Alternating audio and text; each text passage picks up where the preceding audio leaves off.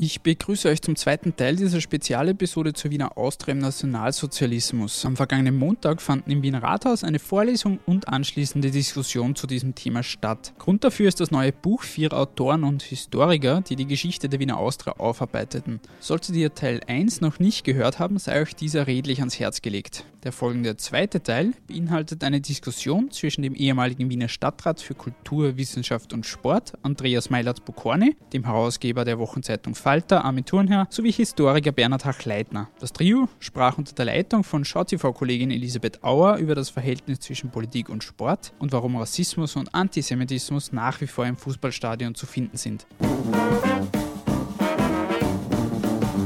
Der Kuriersport Podcast. Ein wenig Sport für zwischendurch von und mit der Kuriersportredaktion und Moderator Stefan Berndl. Meine Herren, ein Thema, das ähm, sich schon auch durch den ganzen Abend immer wieder zieht und wo ich mir immer wieder gedacht habe, schau dir an, das erinnert mich auch immer wieder an Diskussionen, die wir seit Jahren führen und dieselben Antworten höre ich seit Jahren. Ich habe es auch schon gesagt, äh, Sport hat mit Politik äh, nichts zu tun. Ähm, warum wird das, Herr Meilert-Bokorny, Sie als Sportstadtrat äh, hätten ja eigentlich gar keinen Job, wenn dem so wäre, gehabt, hätten keinen Job gehabt. Aber Warum sucht die Politik zum einen die Nähe des Sports und zum anderen äh, verweigern sie immer, diese Nähe zuzugeben? Naja, das tut sie ja, glaube ich, nicht. Also auch als Sportstadtrat oder Sportpolitiker, ähm, also ich zumindest habe immer Wert darauf gelegt, auch als Kulturpolitiker, das besteht ja aus zwei Begriffen, nämlich Kultur und Politiker, Sport und Politiker. Also zu verleugnen, dass ein Politiker ein Politiker ist und Politik macht, halte ich ja für völlig verfehlt ähm, und äh, hielt ich auch für völlig unangebracht.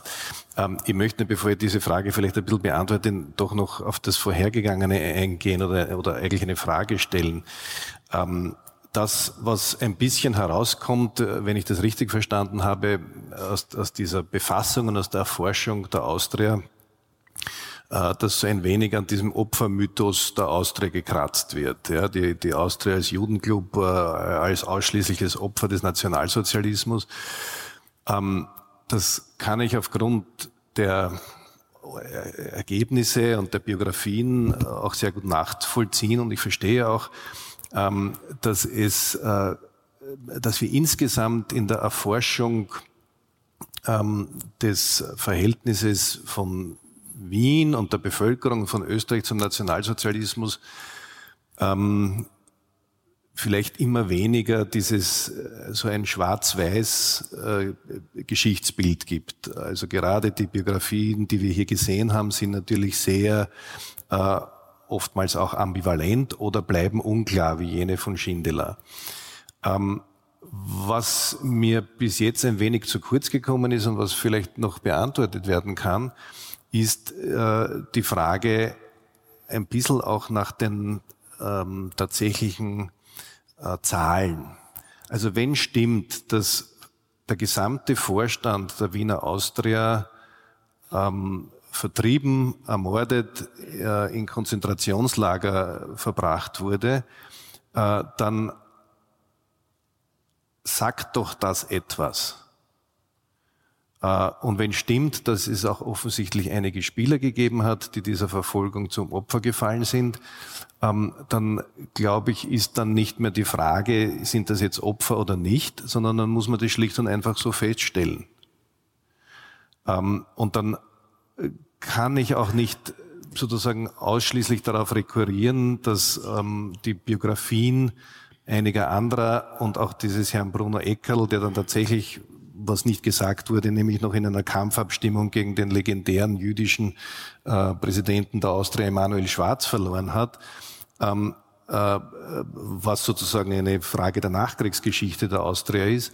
Äh, aber man muss doch darauf eingehen, dass ganz offensichtlich äh, die Austria als Fußballverein äh, tatsächlich über große Strecken, was ihre, jedenfalls was ihre Führungsetage anbelangt, aber auch einige ihrer Spieler, ähm, Opfer des Nationalsozialismus geworden ist und bis hin dann zur Veränderung des Namens, die dann wieder rückgängig gemacht wurde und so weiter und so fort. Aber Herr Meilert-Bokorni, vielleicht können wir Ihre Anmerkung gleich einmal aufnehmen. Wir haben ja ein, ja, ein ja, das, aus Deswegen stelle ich die Frage. Es ist vielleicht nicht die Antwort auf Ihre Frage, aber ich Absolut nicht, gern. aber ich werde sie später noch ja, einmal stellen. Äh, äh, die Aus, äh, ich glaube, man muss differenzieren. Sie haben natürlich recht. Äh, es waren viele Austrianer Opfer des Nationalsozialismus. Also der gesamte Vorstand 1938 plus der Manager war jüdisch. Die sind allesamt aus dem Verein sofort nach drei Tagen ausgeschlossen worden. Das Sekretariat ist versperrt worden, von der Polizei versiegelt worden. Die zwei Schlüssel sind an die Sport- und Turnfront geschickt worden. Also da ist mal ganz klar, der Vorstand der Austria und auch dann viele Mitglieder wahrscheinlich, weil die Zusammensetzung, die Austria war ein sehr kleiner Verein, das war eigentlich nur die ausgelagerte Profiabteilung des Amateursportvereins. Das war eine sehr, äh, sagen wir, vom, vom sozialen Background ähnliche oder einheitliche Community. Sehr viele kleine Gewerbetreibende, einzelne Anwälte, Ärzte, viele aus dem ersten Bezirk und sehr viele Juden im Vorstand, wie gesagt, zu diesem Zeitpunkt ausschließlich. Äh, die Mannschaft 1938, da schaut es ganz anders aus. Die Mannschaft, Spieler waren damals Profis und da hat sozusagen diese soziale Background, der Zugehörigkeit zu einer bestimmten Community keine Rolle gespielt. Also nicht wie bei einem äh, klassischen Amateursportverein, wo sozusagen die Funktionäre auch selbst Sport betreiben, wo man so eine gesellschaftliche Gesamtgruppe bildet. Also da ist eine strikte Trennung zu sehen, einfach ein professionalisierter Betrieb, die Amateur, äh, die äh, Funktionäre, die ehrenamtlich gearbeitet haben, vielleicht gehofft haben, dass sie für ihr Geschäft profitieren, weil sie Werbung machen können, haben auch manche dezidiert gemacht, kann man in Inseraten in Zeitungen nachvollziehen oder einfach die Kontakte, die sie über den Fußball bekommen haben. Die waren definitiv Opfer, die Funktionäre. Es haben glücklicherweise fast alle die Flucht geschafft. Der äh, schon genannte Robert Lang, der Manager, ist ermordet worden, dann noch Heinrich Bauer, der war 1938 Schriftführer. Und es sind von den früheren Funktionären auch noch äh, weitere ermordet worden, Martin Medina zum Beispiel. Aber vom 38er Vorstand, acht Leute plus Manager, haben die anderen eben bis auf die zwei äh, die Flucht geschafft. Und was aber auch interessant ist, Zurückgekommen nach 1945 oder im Jahr 1945 ist nur Emanuel Schwarz, der 1938 Präsident war und nachher auch wieder Präsident wurde. Und das ist in der Erzählung der Austria schon auch ein interessanter Punkt. Das ist natürlich nicht falsch, das stimmt. Emanuel Schwarz ist wieder zurückgekommen. Er war auch die wichtigste Figur in diesem Vorstand vorher und nachher. Aber alle anderen sind in ihren Fluchtländern geblieben und nicht mehr zur Austria zurückgekommen, nicht mehr nach Wien zurückgekommen. Also da gibt's manche Brüche und diese wir haben bei vielen Erzählungen, wenn man so diese großen Narrative der Austria, diese populären anschaut, die meisten sind nicht falsch, aber sie sind oft nur ein Teil der Geschichte.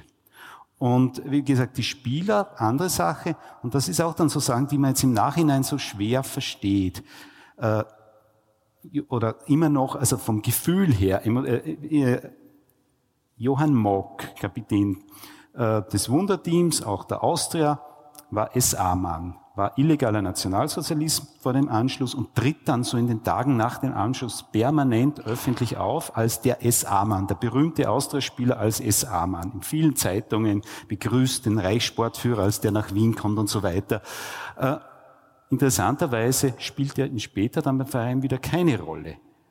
Äh, es gibt dann ein Interview von dem äh, Hans Mock, 19, ich glaube Anfang 1940, der war zeitlang verletzt, hat nicht mehr gespielt und hat, sagt er auch, eigentlich viel Lust hat er jetzt nicht mehr bei der Austria zu spielen, er kommt mit dem neuen Vorstand nicht so gut zurecht. Das ist auch interessant. Der, der, jenseits der Politik, der Nationalsozialist Mock hat mit dem jüdischen Präsidenten Schwarz sich offenbar besser verstanden als jetzt mit dem Nazi-Präsidenten. Also das sind so viele kleine Geschichten, die man dann zum Gesamtbild zusammensetzen kann. Und der Verein ich würde nicht sagen, dass der Verein ein Opfer war.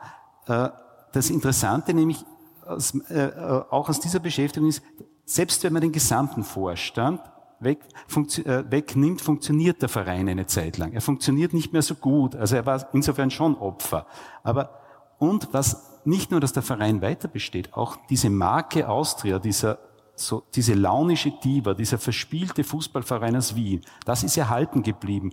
Und äh, die Nationalsozialisten haben zwar, oder die Nationalsozialisten, ich glaube, man muss präzise sein, der Hermann Haldenwang, der äh, kommissarische Leiter, hat den Verein in Ostmark umbenannt. Vereinsrechtlich ist das nie durchgeführt worden. Aber das Interessante an der Geschichte ist für mich eigentlich dann, im Sommer 1938 wird wieder die Rückbenennung Austria vorgenommen. Es ist nicht, und da ist auch jetzt wieder diese Opfer oder diese, diese klassische Geschichte der Austria nicht ganz richtig. Es stimmt, dass es ungewöhnlich war, dass ein Verein im Nationalsozialismus Austria geheißen hat, aber die Austria Wien war nicht der einzige. Es gab mehrere kleinere Vereine, es gab auch Firmen, die Austria im Namen trugen, aber und für mich das wirklich spannend ist, wie stark diese Marke Austria, der Matthias Marschik hat schon angesprochen, wie stark dieses Image war, das äh, sozusagen die Nationalsozialisten auch nicht zerstören wollten. Das ist auch explizit angesprochen worden und es kann man auch an ein paar anderen Beispielen noch ablesen. Ich wollte gerade nachfragen, ja. dann auch irgendwie, weil Sie haben das ja im Speziellen auch erforscht. Warum äh, hat der Fußball im Konkreten im NS-System so einen hohen Stellenwert gehabt? Warum war das für die Nationalsozialisten so wichtig? Warum hatten auch äh, einige einzelne Spieler gewisse Freiheiten, die es in anderen ja. Bereichen nicht gab? Naja, der Nationalsozialismus und, äh, und Fußball, das wäre eine, schwierige Beziehung in gewisser Weise. Also grundsätzlich hat der Fußball nicht zu den bevorzugten äh, Sportarten des nationalsozialistischen Regimes, der Ideologie gehört, aber Fußball war und in Wien ganz besonders der wichtigste Teil der Populärkultursport, also dieser massenwirksamen Zuschauerkultur, wo Zehntausende äh, ins Stadion gehen. Äh, und auch so fürs Wiener Selbstverständnis hat er große Rolle gespielt. Und da ist dann interessant zu beobachten, wo haben die Nationalsozialisten gnadenlos brutal durchgegriffen. Das ein Punkt habe ich schon erwähnt, das war Ausschluss der Juden aus dem Fußballbetrieb auf den Sportbetrieb. Und dann Matthias Marschicks Satz angesprochen, so in den, die Strukturen im, im, im Hintergrund sind umgewandelt worden, sind äh, äh, der nationalsozialistischen Ideologie und, und Strukturierung gemäß verändert worden. Aber der Fort, diese, diese Oberfläche ist in vielen Bereichen unverändert geblieben. Zwar ist der Professionalismus abgeschafft worden, aber der ist sanft abgeschafft worden. Die Spieler haben äh, Jobs bei der Gemeinde bekommen, wo sie dann nur zum Fotografieren für Pressetermine hingehen mussten oder eben die Serisierungen von Chester und Schindler sind ja auch bekannt. Also das äh, äh sozusagen, man hat die äh, von Anfang an, und das ist von Chama von Osten, vom Reichssportführer, schon beim Anschlussspiel gesagt worden, wir werden diese Wiener Fußballkultur nicht zerstören. Und das war tatsächlich auch so gemeint. Selbst diese, diese Abschaffung des Professionalismus hat, die hat große Sorge in Wien erzeugt bei den Fußballfans und ist auch in den Zeitungen thematisiert worden. Die Angst war,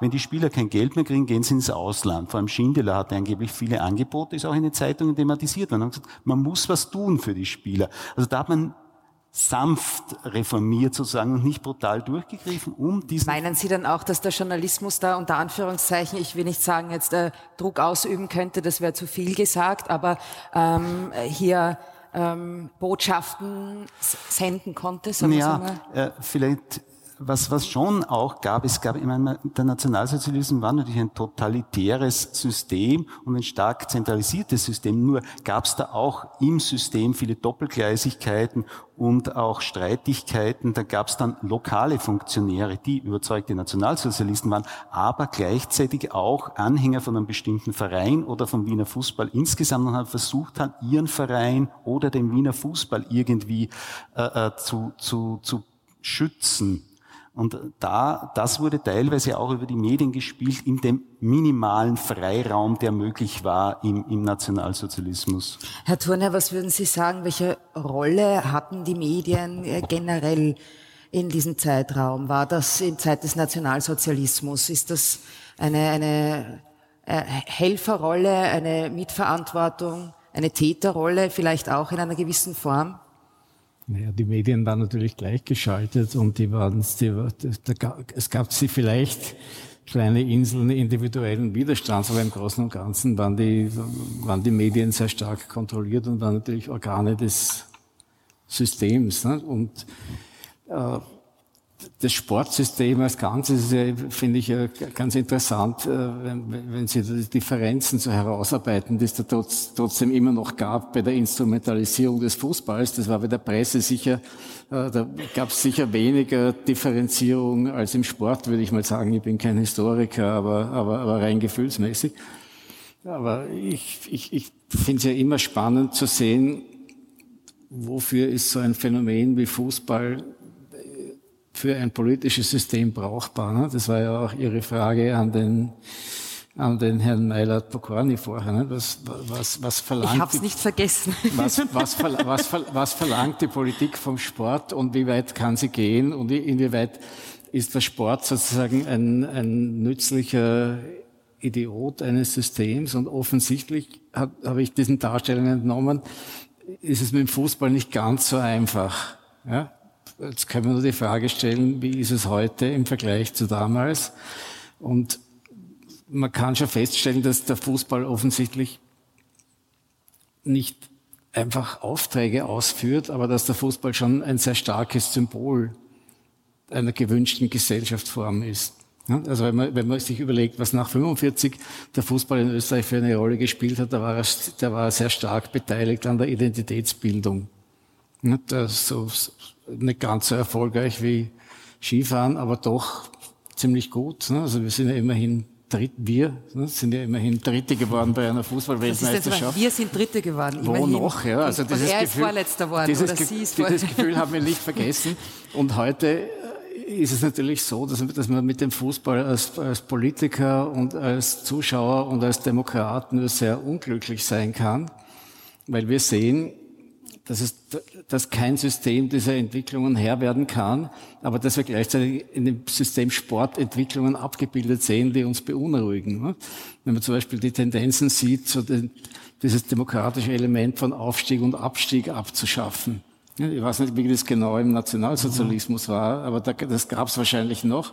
Das ist so ein Element demokratischer Beruhigung für mich, dass man auch, dass man in eine höhere Liga aufsteigen kann, auch als Provinzverein und, und auch als Hauptstadtverein vielleicht gar nicht mehr im Playoff und im Meistertitel teilnimmt. Also das, das sind das sind Dinge, die demokratisch interessant sind.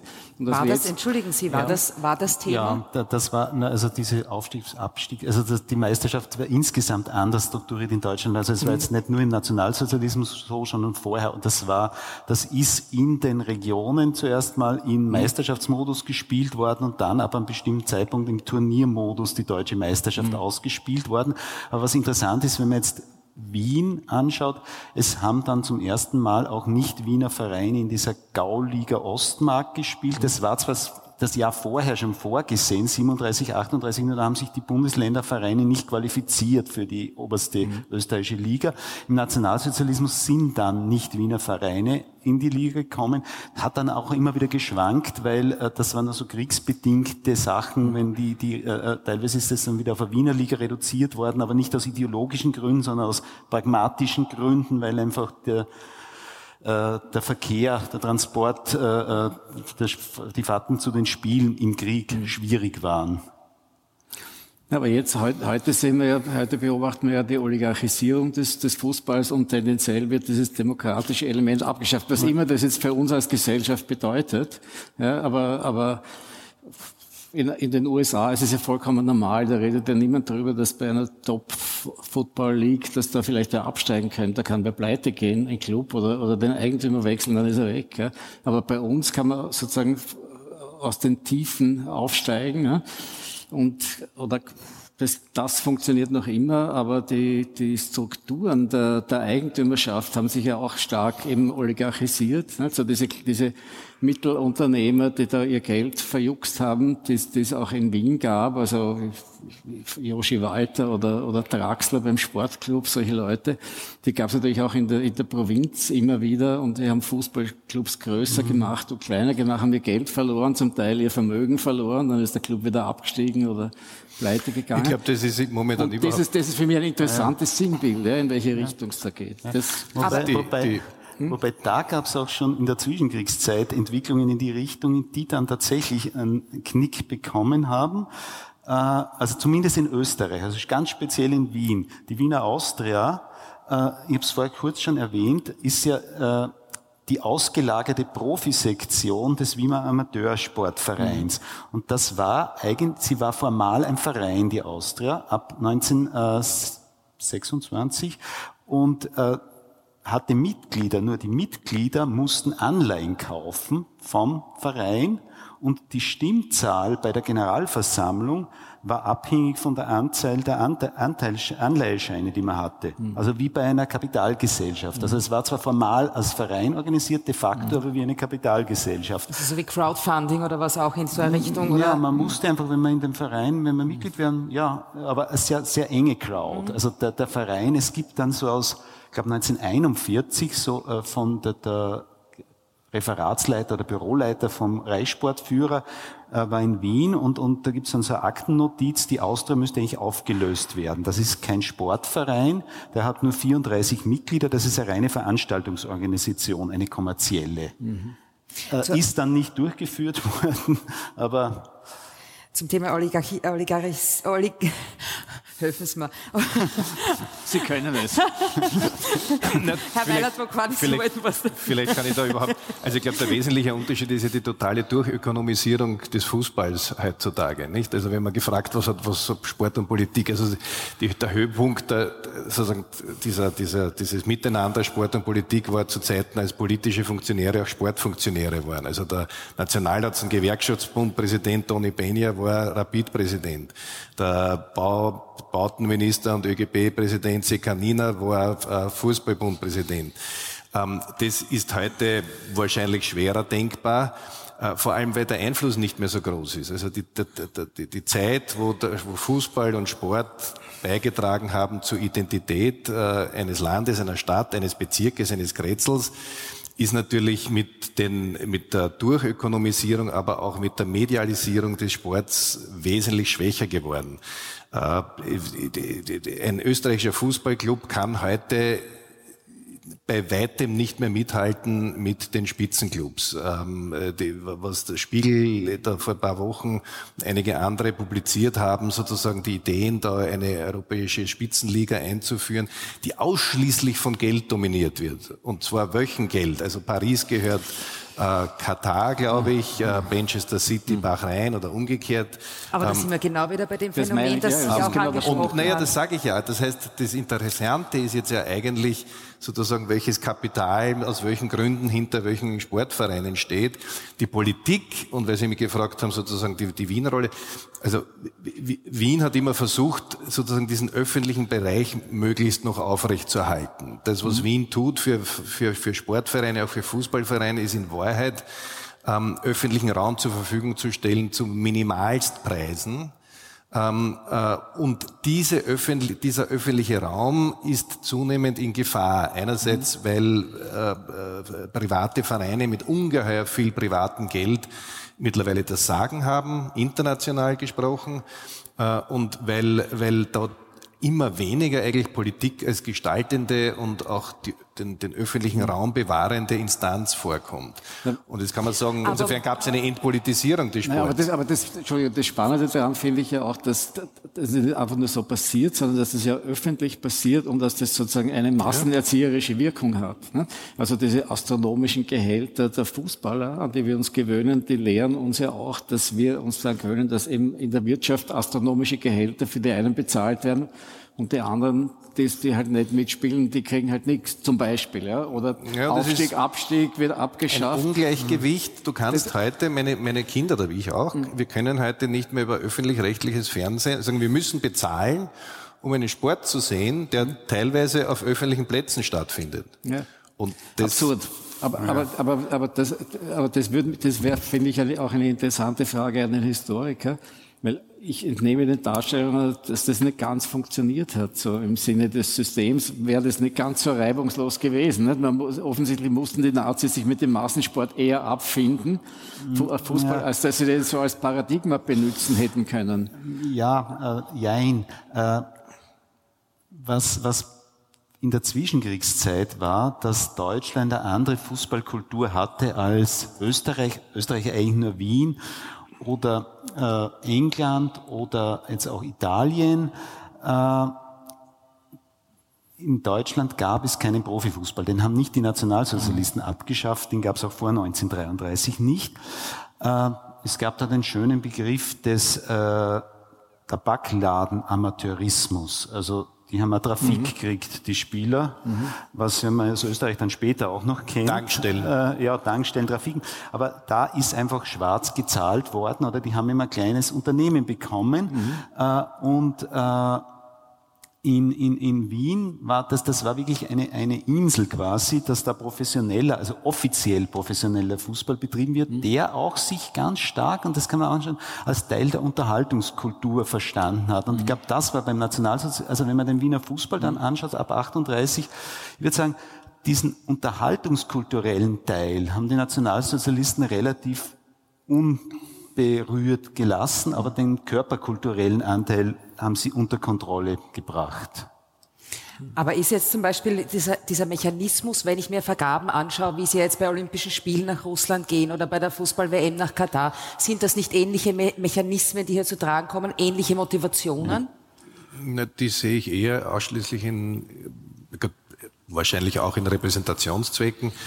Aber im Grunde geht es jetzt weniger bei Olympischen Spielen, aber sonst also ausschließlich ums, ums, ums Geld, auch um Investitionen, äh, aber natürlich auch ums Marketing. Also das sind ja die, die Verträge, die da jetzt zur Debatte stehen, wie sehr ähm, äh, Katar da tatsächlich äh, sozusagen eine, eine, eine, eine Fremdenverkehrsförderung macht oder nicht.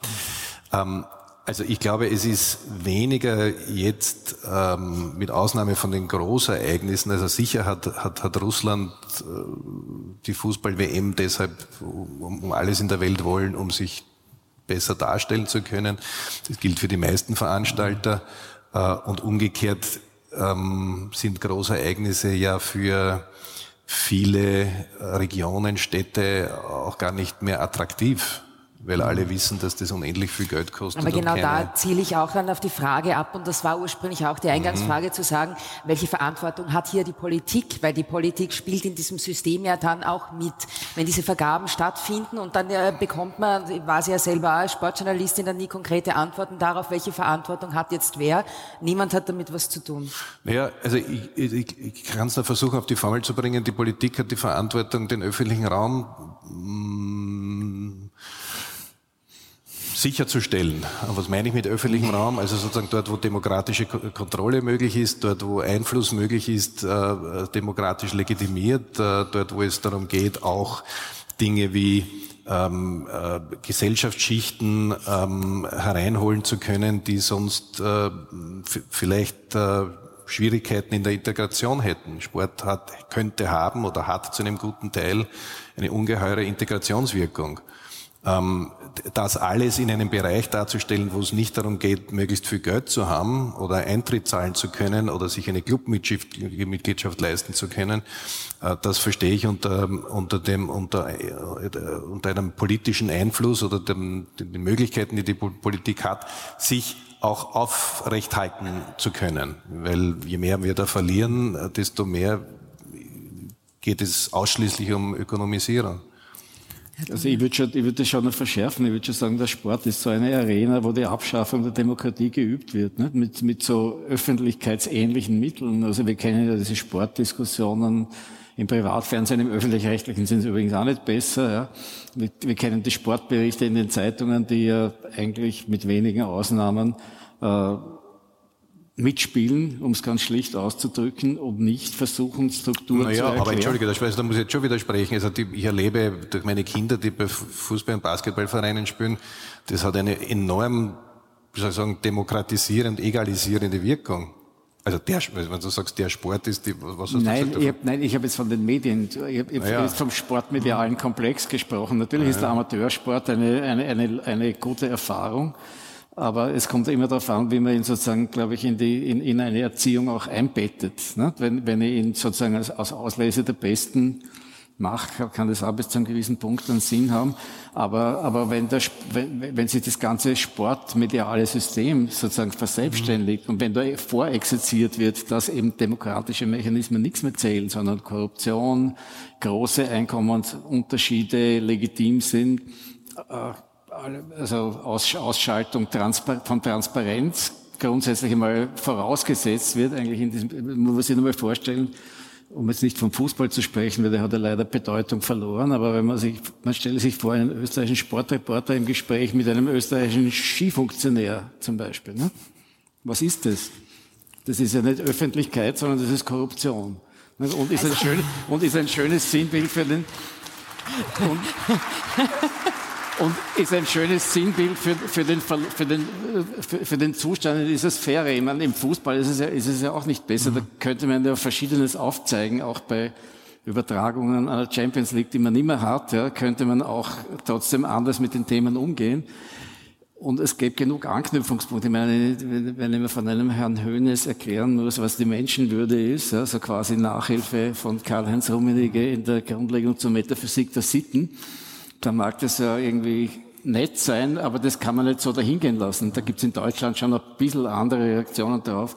Bei uns ist da ein völliges Desaster. Ja gut, aber das ist das mediale Ende des Sportes. Ja, also ich nein, hab, nein hab, das, das, das, gehört meiner Meinung nach. Aber ist das nicht Teil des das Gesamt, gesamten Na schon, aber, aber, aber, aber, weil Sie mich gefragt haben, also ich habe als Sportstadt Wochenende für Wochenende in, in dieser Stadt auf Sportplätzen genau das Gegenteil erlebt. Ja, das ist nicht der große Spitzensport, das ist nicht die große, sondern da finden Hunderte, Tausende äh, junge Leute äh, sozusagen üben dort Sport aus und das ist etwas wahnsinnig Demokratisches und Egalitäres.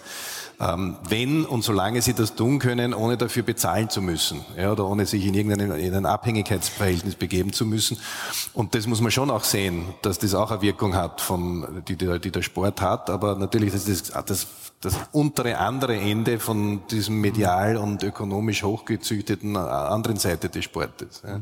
Und auch wir reden dann auch von Bildern im Sport, die wir auch heute gesehen haben, wo äh, Neonazis in die, in die Stadien gehen, äh, wo Rechtsradikale aufmarschieren und wo dann äh, niemand damit was zu tun haben will. Das ist einfach der Spiegel der Gesellschaft, wie wir heute schon, schon gehört mhm. haben. Ich würde vielleicht auch ganz gern, äh, wenn Sie, liebes Publikum, Fragen hätten, vielleicht auch Sie mit äh, ins Boot holen, dass Sie die eine oder andere Frage stellen können ähm, zu diesem Thema.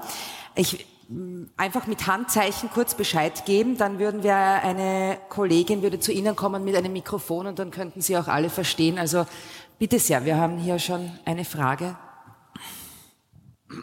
Also mich als Austria-Anhänger würde interessieren, ob es zur Diskussion stand, dass der Verein aufgelöst wird. Ein Verein, der so stark jüdisch geprägt ist, stand es nicht. Bei der Machtübernahme der Nationalsozialisten in Österreich, ja. die Hagoa, der jüdische Fußballverein, der rein jüdische Fußballverein, wurde aufgelöst. War das jene eine Möglichkeit bei der Austria?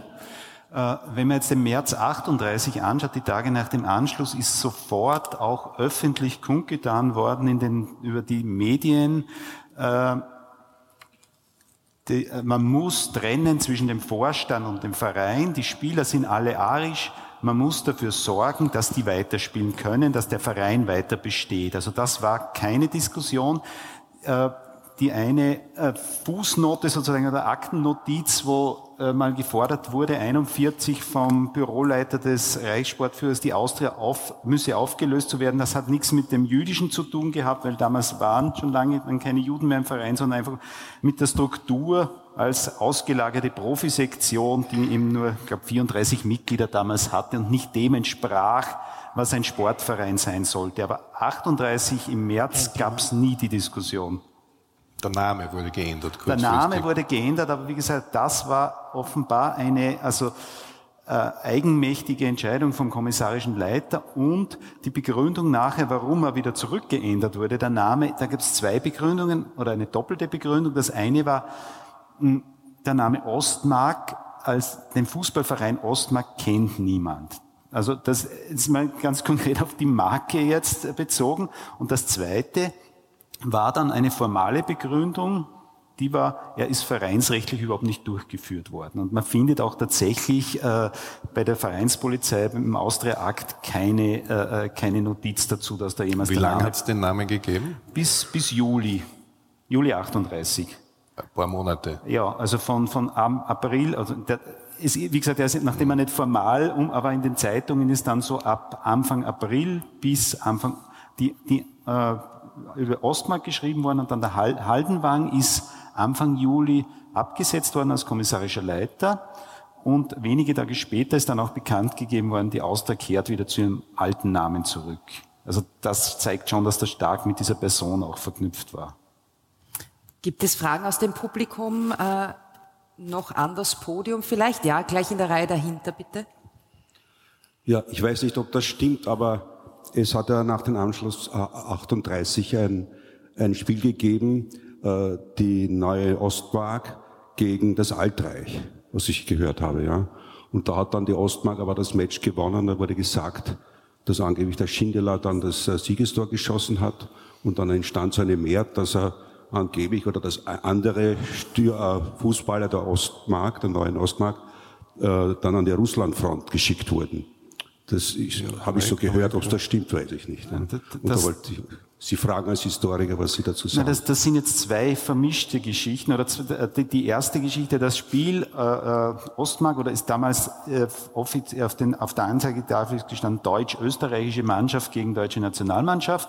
Das war das Spiel, wo Schindler und Chester das sogenannte Anschlussspiel oder offiziell Freundschaft, Versöhnungsspiel, äh, wo äh, Schindler und Chester die Tore geschossen haben, wo sie so diverse Widerstandslegenden ranken. Aber die sind alle nicht belegbar und es wäre auch nicht schlüssig, weil äh, wenn man sich die Dokumente aus dieser Zeit, in die Phase vor, dem Anschl äh, vor, vor der Volksabstimmung anschaut, da ist überall ganz stark äh, wird äh, erwähnt oder wird notiert, äh, man muss Bedacht nehmen, die Wiener nicht zu verärgern vor, vor der Volksabstimmung. Immer gut. Und, und ein Unentschieden, ein, ein Unentschieden wäre für die Wiener eine Niederlage gewesen. Also wenn, und äh, Schluss, äh, na, äh, nachvollziehbar erscheint mir die Notiz vom Sepp Herberger zu sein, der damals äh, Trainer äh, der deutschen Nationalmannschaft war. Der schreibt, er hat die Anweisung bekommen, äh, die Mannschaft darf nicht zu hart spielen, weil es soll eben da kein Kampf entstehen, sondern es soll ein schönes Spiel entstehen. Und der Herberger schreibt,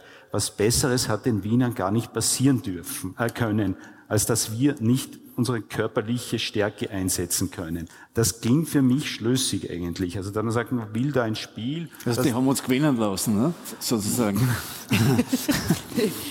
das, das ist reizt sich ja, wunderbar. Man muss, ich, bin, ich bin schon ein Freund klarer Worte. Ne? Das, das reizt sich in die drei der Spiele ein. Das eine in Gijon, wo, man, wo man uns gegenseitig auch nicht am wehtun dürfen. Ja, 4-1 im Start, Stadion Eröffnung. Sie haben uns nicht... Haben Sie uns auch gewinnen lassen. Nicht, nicht mit allen Mitteln. Und äh, die zweite Geschichte mit der, mit der, mit der Russlandfront, das äh, bezieht sich auf das Spiel, auf den deutschen Meistertitel von Rapid 1941. Da hat Rapid... Äh, Nach wie vor bei Rapid auf der Homepage. Auf, äh, am Tag, das war auch noch der Tag, an dem der Überfall auf die Sowjetunion äh, begonnen hat, gegen Schalke de, die deutsche Meisterschaft gewonnen. Und da gibt's eben diese Geschichten, das haben die Kollegen äh, Georg Spitaler äh, und äh, Florian Rosenberg, sorry, äh, fallen mir jetzt der Vorname nicht ein, ähm, haben das in, dem, in der Studie zu Rapid vor äh, sechs, sieben Jahren äh, schon ganz genau angeschaut und haben an, an, äh, mit den Einrückungsterminen äh, der, der Rapid-Spieler auch dann nachweisen können, dass das nicht schlüssig ist. Und es wäre auch als Logik äh, der, der, der NS des NS-Systems, der NS-Propagandalogik, äh, gäbe es eigentlich keinen Grund, warum Rapid die deutsche Meisterschaft nicht gewinnen dürfen soll. Also das, das wäre irgendwie auch nicht schlüssig. Warum soll ausgehend Rapid meine, es gibt schon die Geschichte natürlich, Schalke war angeblich die Lieblingsmannschaft äh, von einigen hohen Parteifunktionären und so weiter, aber, aber jetzt rein von oben angeordnet, das wäre unschlüssig, dass Rapid da nicht gewinnen dürfte. Ich würde vielleicht gerne, weil ich gerade sehe, wir sind schon äh, ein bisschen arg über der Zeit, eine schnelle Schlussrunde machen. Ähm und zwar, wenn wir das Ganze vielleicht auch noch einmal ins Heute holen und jeder von uns, der ins Stadion geht, weiß, was da oft von den Rängen kommt. Es gibt nach wie vor ähm, antisemitische Äußerungen in den Stadien, Herr Thurner. Glauben Sie, haben wir irgendetwas gelernt aus der Geschichte? Ist äh, zu wenig Aufarbeitung noch passiert? Wir haben es auch zu Beginn schon gehört, ÖSV, ÖFB sind dann noch nicht so weit, wie einzelne Clubs es sind oder wie die Wissenschaft es ist in diesem Fall? Ich glaube schon, dass wir da die Früchte des, jahrzehntelangen Mauerns zum Teil ernten ne? und dass man einfach die richtige Form des Umgangs äh, nicht gefunden hat, dass das sozusagen als demokratische Notwendigkeit erkannt wird. Ne? Also, es ist noch wahnsinnig viel zu tun. Ich kann das nur aus meiner aus meiner eigenen Perspektive sagen, ich möchte das bitte zur Beruhigung der anwesenden Austrianer mitteilen. Ich bin, weil ich kein Austrianer bin, nicht ein, ein Rapidler, sondern ich habe das Unglück, äh, ein Anhänger des Vereins Schwarz-Weiß Bregenz zu sein, der auch schon mal bessere Zeiten sah. Und da weiß ich nur, dass dieser Verein zum Beispiel vor 1945 FC Bregenz hieß und dass die Besatzungsmächte, also die Franzosen damals, einen Spielbetrieb überhaupt erst zugelassen haben, nachdem der Verein umbenannt werden musste. Aber mehr weiß man darüber, also ich zumindest nicht. Also da wäre da, da glaube ich, gibt es noch genug aufzuarbeiten. Aber ob jetzt sozusagen die, die, die Belehrung der Fans mit differenzierter Zeitgeschichte zum Einrollen der deutschen Fahnen führt. Naja, und zum wär's. Einpacken der, der, der Kampfmittel, ja. da bin ich mir jetzt nicht ganz sicher, aber versuchen sollten wir es vielleicht. Herr Meilert-Bokorny, warum tut sich da äh, der Sport, glauben Sie, so schwer mit der Aufarbeitung? Warum äh, ist das ein, ein, ein, ein, so schwieriges Verhältnis, das anzugehen, wie in vielen anderen Bereichen, das ja ohnehin auch schon passiert naja, ist. haben sich alle Bereiche schwer getan mit der Aufarbeitung. Das war, ja alles, besonders spät. War, ja alles nicht selbstverständlich und ist es nach wie vor nicht. Ähm, auch selbst hier, also wir haben erst im vergangenen Jahr eine wirklich interessante Ausstellung über das Rathaus in der NS-Zeit gemacht, wo, wo, wenn man das, sich das anschaut und durchliest, ähm, äh, es wirklich haarsträubend und, und, und, und furchtbar ist zu sehen, wie sich die Rathausadministration, so wie wahrscheinlich jede andere, ähm, nahtlos, nahezu nahtlos in das Naziregime hat eingeordnet innerhalb von wenigen Tagen. Ähm, beim Sport, glaube ich, ist zusätzlich noch das Problem des Umgangs mit den Fans. Ja, es ist, tun sich ja Clubs unterschiedlich schwer äh, in der Behandlung und in der Zusammenarbeit, aber auch Distanzierung und Zurechtweisung und in der Grenzensetzung mit den Fans. Ähm, äh, also das wissen wir alle in Wien. Äh, ich weiß von allen Clubs, dass sie sich redlich bemühen, äh, aber das ist wahnsinnig schwer. In anderen Ligen ist es meiner Meinung nach auch dort wahrscheinlich eine Geldfrage. Ähm, also die englische Premier League ist da relativ, glaube ich, gut. Die unteren Ligen sind furchtbar. Ähm, das hat aus meiner Sicht was damit zu tun, welche Schichten, Gesellschaftsschichten auch Zugang zu, zu Fußballmatches aufgrund der Eintrittskarten haben. Ähm, aber äh, im Grunde äh, wahrscheinlich gehört dazu, dass sich auch die, die Clubführungen äh, entsprechend zu den Fans verhalten und dass es da eine einfach rote Linien gibt, über die man nicht drüber darf. Und das muss klar kommuniziert sein. Das ist in einer Gesellschaft, wo offensichtlich, muss ich jetzt schon auch politisch dazu sagen, äh, es selbst äh, aus einer Bundesregierung oder von Parteien dort äh, fast täglich äh, Meldungen gibt, die in Wahrheit äh, äh, nahe an der Wiederbetätigung sind, darf man sich nicht wundern, was in der Gesamtgesellschaft das nämliche Problem ist. Also wenn es offensichtlich eh hoffähig ist und wenn es eh erlaubt ist, gewisse Dinge zu sagen, zu tun, zu machen, ähm, dann darf man sich nicht wundern, wenn es diese Form von Ressentiments, von Vorurteilen, von Hetze, von Ausländerfeindlichkeit, von Rassismus auch am Sportplatz gibt.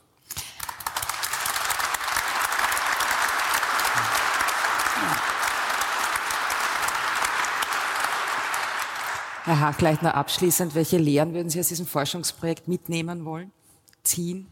Naja, ich, ich, ich glaube nicht, dass man die Leute auf der Tribüne, die die Reichskriegsflagge äh, ausrollen, dazu bringt, mit differenzierter Zeitgeschichte dazu, dass sie sie einrollen.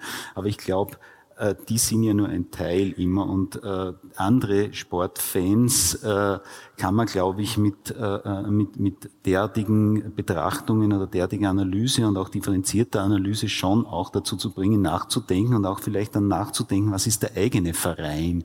Und äh, Matthias Maschik hat es auch angesprochen, dass, dass die, die eigene, die persönliche Betroffenheit äh, äh, ganz ein wichtiger Punkt ist, um auch irgendwie Interesse für Geschichte und äh, auch die, die, die politische Relevanz von, von historischen Entwicklungen und auch vielleicht dann, ja, äh, Vergleiche, die natürlich nicht plump eins zu eins, es ist so wie damals, aber wenn man sich wirklich anschaut, manche Mechanismen, äh, kommen wieder. Und das, das, das finde ich wirklich schockierend. Also wenn so, so, so PR-Strategien äh, findet man jetzt wirklich einige, die man auch in den 30er, frühen, auch schon in der Frühzeit der Nationalsozialisten gefunden hat. Was jetzt nicht eine 1 zu 1 Gleichsetzung sein soll, aber ich glaube, wenn man sich so Sachen genauer anschaut, und das sieht man dann auch, glaube ich schon, dass Sport und vor allem Fußball auch was bewirken kann. Es gibt ja auch äh, äh Beispiele, wo halt Sportvereine, manchmal Fußballvereine, ich nenne jetzt den Wiener Sportclub, äh, auch aus gebe zu, ich bin Sportclub-Fan, aber... Äh, jetzt hat sich jeder äh, schon geoutet, jetzt äh, haben wir alle durch, oder? noch ein Fan. Friedhofstribüne. Friedhofstribüne, äh, ja. Und äh, äh, was sportlich auch nicht so toll ist, äh, lange, äh, viele Jahre, äh, aber äh, da hat sich rundherum auch was entwickelt, wo auch Leute hingehen jetzt teilweise, die, die mit Fußball vorher nichts am Hut gehabt haben und, und, und da Dynamik mhm. entsteht, um einfach auch politische, gesellschaftlich und aus meiner Sicht wichtige Anliegen auch äh, populär zu machen. Bernhard Hachleitner, vielen herzlichen Dank für die Diskussion, fürs Kommen und für das Projekt auch. Äh, Andreas Meiler-Bocconi, herzlichen Dank für die Diskussion und Armin Turne auch. Vielen herzlichen Dank. Das waren die beiden Sonderepisoden zum Thema die Wiener Austria im Nationalsozialismus. Ich verlinke euch ausführlichere Artikel zur Thematik bzw. nähere Infos zum Buch in der Beschreibung. Lasst uns auch gerne wissen, ob ihr euch derartige Vorträge zu Sportthemen öfter in diesem Podcast vorstellen könnt. Feedback und Kritik ist jedenfalls ausdrücklich erbeten und erwünscht. Ich hoffe, es war etwas Interessantes für euch dabei und würde mich freuen, wenn ihr auch beim nächsten Mal wieder einschaltet. Bis dahin, auf Wiederhören. FM.